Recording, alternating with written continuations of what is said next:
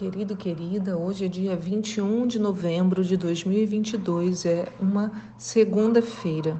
Eu sou a pastora Nícia os textos da nossa meditação de hoje estão em Gênesis 25, do 19 ao 34, Salmos 117 e Mateus 16. A pergunta que nos guia hoje, sempre abrimos com uma pergunta e tentamos respondê-la né, através da leitura e da reflexão. A pergunta é: Sabe qual é uma das maiores estratégias do inimigo para nos fazer fracassar? Você sabe qual é uma das maiores estratégias do inimigo para nos fazer fracassar? Mais uma semana se inicia e não tem melhor forma de fazê-lo do que com a leitura da palavra de Deus. Hoje falaremos sobre cansaço e os seus impactos sobre a nossa vida. Essa estratégia, tão utilizada pelo diabo para trazer confusão e tormenta, é muitas vezes desconhecida por nós.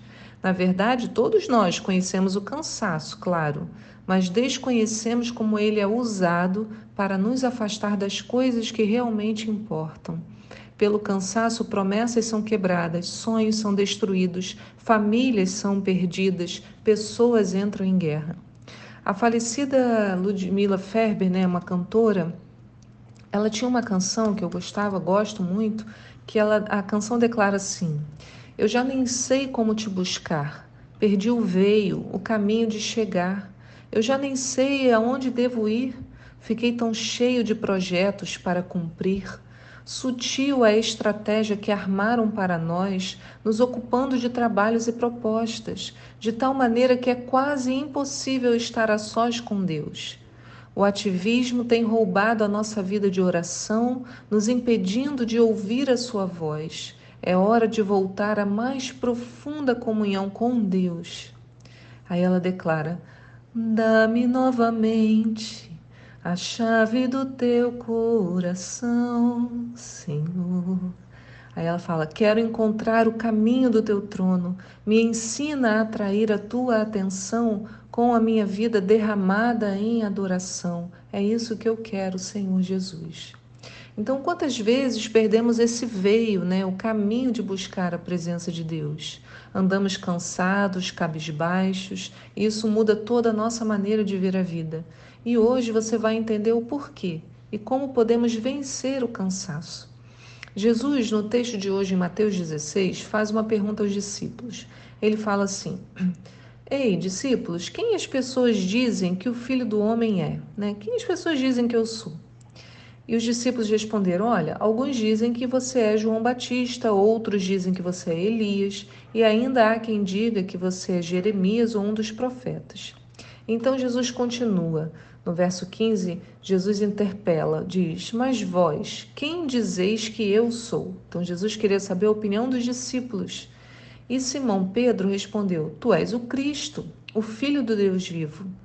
E Jesus lhe afirmou: Abençoado és tu, Simão, filho de Jonas, pois isso não foi revelado a ti por carne ou sangue, mas pelo meu Pai que está nos céus. Jesus fica surpreso com a resposta de Pedro, né? A declaração, tu és o Cristo, o Filho de Deus, do Deus vivo, é profunda e traz consigo uma grande revelação que só poderia ser dada mesmo pelo Espírito. Jesus então compartilha, começa né, a compartilhar com os discípulos o que aconteceria a partir dali daquele momento.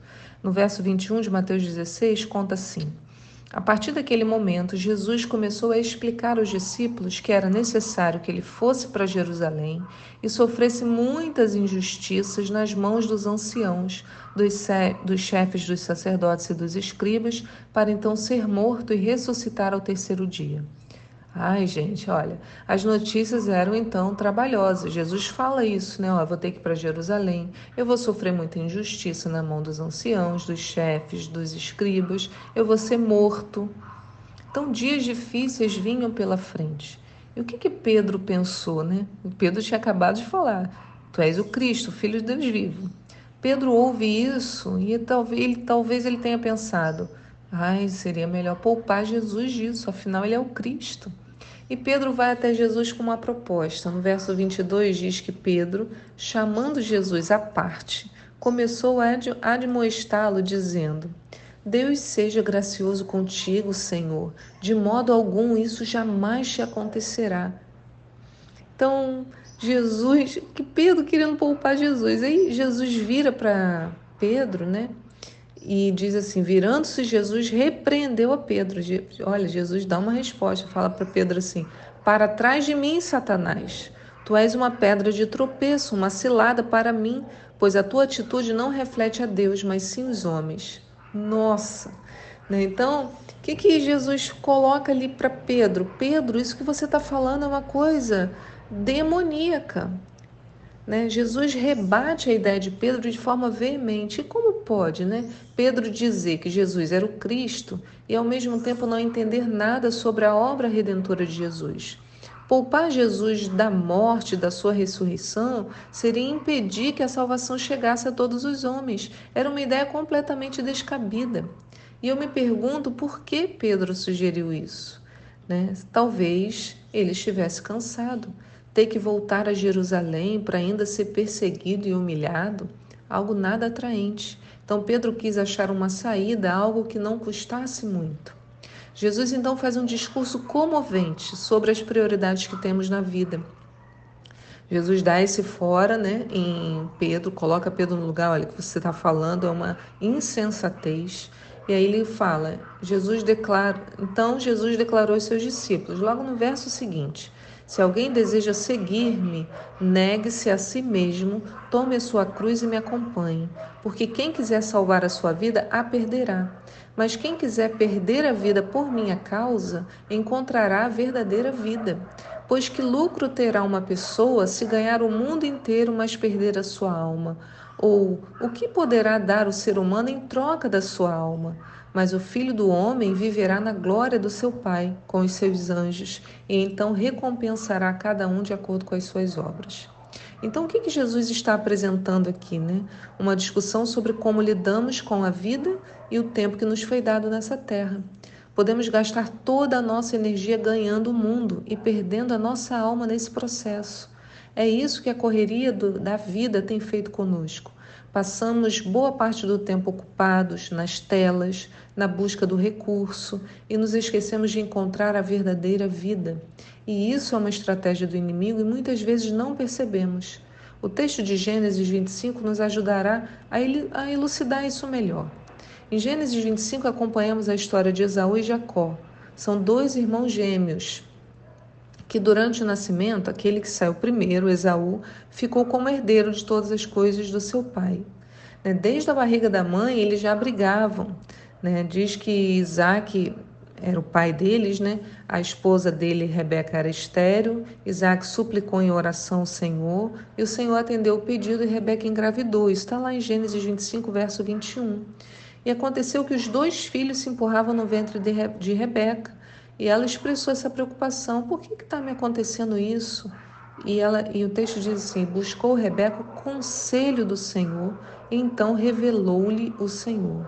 E o Senhor fala para Rebeca o que aconteceria né, com esses dois filhos, que o mais velho serviria, serviria ao mais moço, que era uma coisa fora de propósito, já que o mais velho seria dono de tudo. E ele fala: não, ó, tem duas nações no seu ventre, dois povos nascidos, eles vão se dividir. Um povo será mais forte do que o outro, e o mais velho servirá ao mais moço. Então, Isaac e Rebeca sabiam em quem confiar e sabiam que o Senhor não falharia nas suas promessas. Então, a gente vê Isaac suplicando em oração ao Senhor, Rebeca pedindo conselho ao Senhor. Então, na dificuldade que encontraram, correram para perto de Deus e acharam descanso nas palavras dele. Mas bem, os irmãos cresceram, né? Então, assim, Esaú colocou, acho que foi na hora do nascimento, né?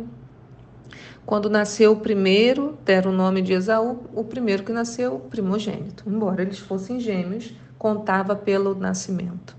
Então, Esaú, o mais velho, se tornou, foi crescendo, se tornou um caçador habilidoso, e o mais novo se tornou, chamado Jacó, se tornou pastor de, de rebanho né? E ele era muito pacato, dizia que ele habitava nas tendas, né? Ficava mais em casa do que na rua. Tudo corria bem até que aparece um episódio, ocorre um episódio muito intrigante. No verso 29 de Gênesis 25 conta assim: Certa vez, quando Jacó preparava um ensopado, Esaú chegou esgotado e faminto do campo e pediu-lhe: Deixe-me comer desse cozido vermelho, pois estou com muita fome e exausto. Por isso, mais tarde, deram também a Esaú o nome de Edom, ou seja, vermelho. Então Jacó lhe propôs: Vende-me primeiro o teu direito de primogenitura. Então, quando Jacó faz essa proposta indecorosa para Esaú, nós podemos pensar: gente, claro que Esaú vai dizer não. Ele não vai renunciar a algo tão grande por um prato de comida. Mas me impressiona a resposta que Jacó recebe. Esaú responde para Jacó assim no verso 32: Eis que eu vou morrer, de que me servirá o direito de primogenitura? E ele vende a primogenitura ao irmão. Durante muito tempo eu fiquei me perguntando por que, que Esaú vendeu sua primogenitura para o seu irmão Jacó. O direito de primogenitura era algo muito importante nos tempos bíblicos. O filho mais velho recebia uma bênção especial do seu pai e toda a herança, ele passava a governar todo aquele clã. Como que ele podia desprezar tudo isso? Bom, para a gente entender, a gente precisa observar algo muito importante. Toda vez que a gente chega nesse texto, eu não posso deixar de fazer essa reflexão. Esaú chega do campo que a Bíblia diz, um esgotado e faminto. E esse detalhe é fundamental para entender muitas coisas que acontecem conosco. Porque o fato de Esaú estar esgotado mudou a perspectiva dele sobre o que de fato era importante. Ele deixou de valorizar as bênçãos, a herança e concentrou-se no que era material, necessário ali. A falta de alimento o tornou tão faminto que ele não via mais outra coisa senão aquele prato. Associou a sua vida a essas coisas. Ele disse: Eu vou morrer se eu não comer isso. Gente, ele não ia morrer se deixasse de comer. Ele era caçador, ele ia lá, caçava, preparava uma comida, ia demorar, mas ele não ia morrer. Mas o cansaço mudou a perspectiva dele. Né? Então, logo com isso, né, a primogenitura perdeu o valor. De que ela me serviria? Isso que ele fala. De que me servirá o direito de primogenitura? O cansaço mudou a perspectiva. A falta de busca espiritual tornou Esaú faminto. Ao longo da nossa vida, quando nos tornamos desatentos, a mesma estratégia é armada para nós. Nos envolvemos com trabalho, estudo, casa, fazeres, projetos, tudo lícito, tal como o trabalho de Esaú. Mas em algum momento a balança entra em desequilíbrio e essas atribuições passam a nos consumir. Ao nos afastar da presença de Deus, mudamos a perspectiva daquilo que é importante. Estamos tão fracos e sem alimentos que nos concentramos em achar a solução para os nossos problemas em todos os lugares, menos em Deus. Sabe, queridos, o cansaço faz a pessoa desistir do casamento, desistir de um filho, ah, não quero mais. Ah, ah aquela pessoa está me cansando muito. Não quero mais esse casamento. Não quero mais fazer esse esforço. Né? Não quero mais lutar por tal coisa, por essa amizade, por essa. Eu não sei. O relacionamento com Deus também passa a não ser prioridade, porque o mais importante torna-se o material. Resolver os problemas, comer, passear, namorar, divertir-se e as demais coisas se avolumam e tomam grande parte da nossa vida. Queridos, coisas lícitas, mas que vão ocupar lugares ilícitos em nosso coração. Orar, ler a palavra ou mesmo ir à igreja passam a ser menos importantes do que todas as nossas demais necessidades.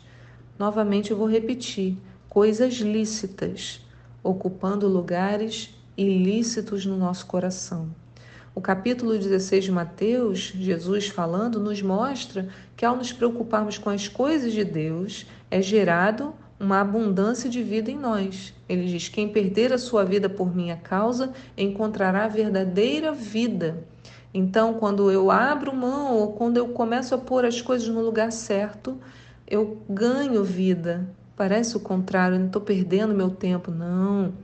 Abundância de poder, manifestação da sua presença, Ai, quando eu recebo o descanso do meu cansaço, nele todas as necessidades passam a ser satisfeitas, nele não há medo, não há dúvida. Por isso Jesus fala lá em Mateus 11: Venham a mim todos os que estão cansados e sobrecarregados, e eu darei descanso a vocês. Tomem sobre vocês o meu jugo e aprendam de mim, pois sou humilde e manso de coração, e vocês encontrarão descanso para as suas almas, pois o meu jugo é suave e o meu fardo é leve. Que hoje e sempre possamos fazer uma escolha e que seja a escolha certa oferecer a Deus os lugares altos do nosso coração, fazer do nosso relacionamento com Ele uma prioridade, nos alimentarmos fielmente da palavra para que não fiquemos famintos, aprender sobre o descanso que o Senhor nos oferece, para que ao trocarmos de fardo com Ele, não sejamos derrotados pela exaustão. Queridos, o descanso está disponível para mim e para você. Quando eu encontro Jesus, ah, mas eu nem conheço Jesus. Então, quando você desejar conhecê-lo, falar para ele: Senhor, eu quero conhecer, eu quero conhecer esse descanso. Meu coração está exausto, como Esaú. Mas Esaú olhou: meu coração está exausto e eu agora só quero comer. Quando ele poderia ter: Senhor, o meu coração está exausto e Deus daria a ele o descanso. E como não estaremos famintos nem exaustos, teremos condições de dizer não ao engano de trocar o que é eterno por aquilo que é material e terreno. No final das contas, o prato de lentilhas acaba com a fome, mas gera desnutrição espiritual, que leva à real morte. Ganhar o mundo inteiro melhor, e perder a alma não é a melhor opção para nós. Faça hoje a melhor escolha, não despreze o seu direito de primogenitura. Você é chamado filho. Talvez você ainda não conheça esse pai, mas ele está disponível. Lute por sua bênção e pela sua herança. Não desista das coisas que realmente importam. Não desista da família. Não desista de Deus. Não desista da sua própria vida. Encontre no Senhor.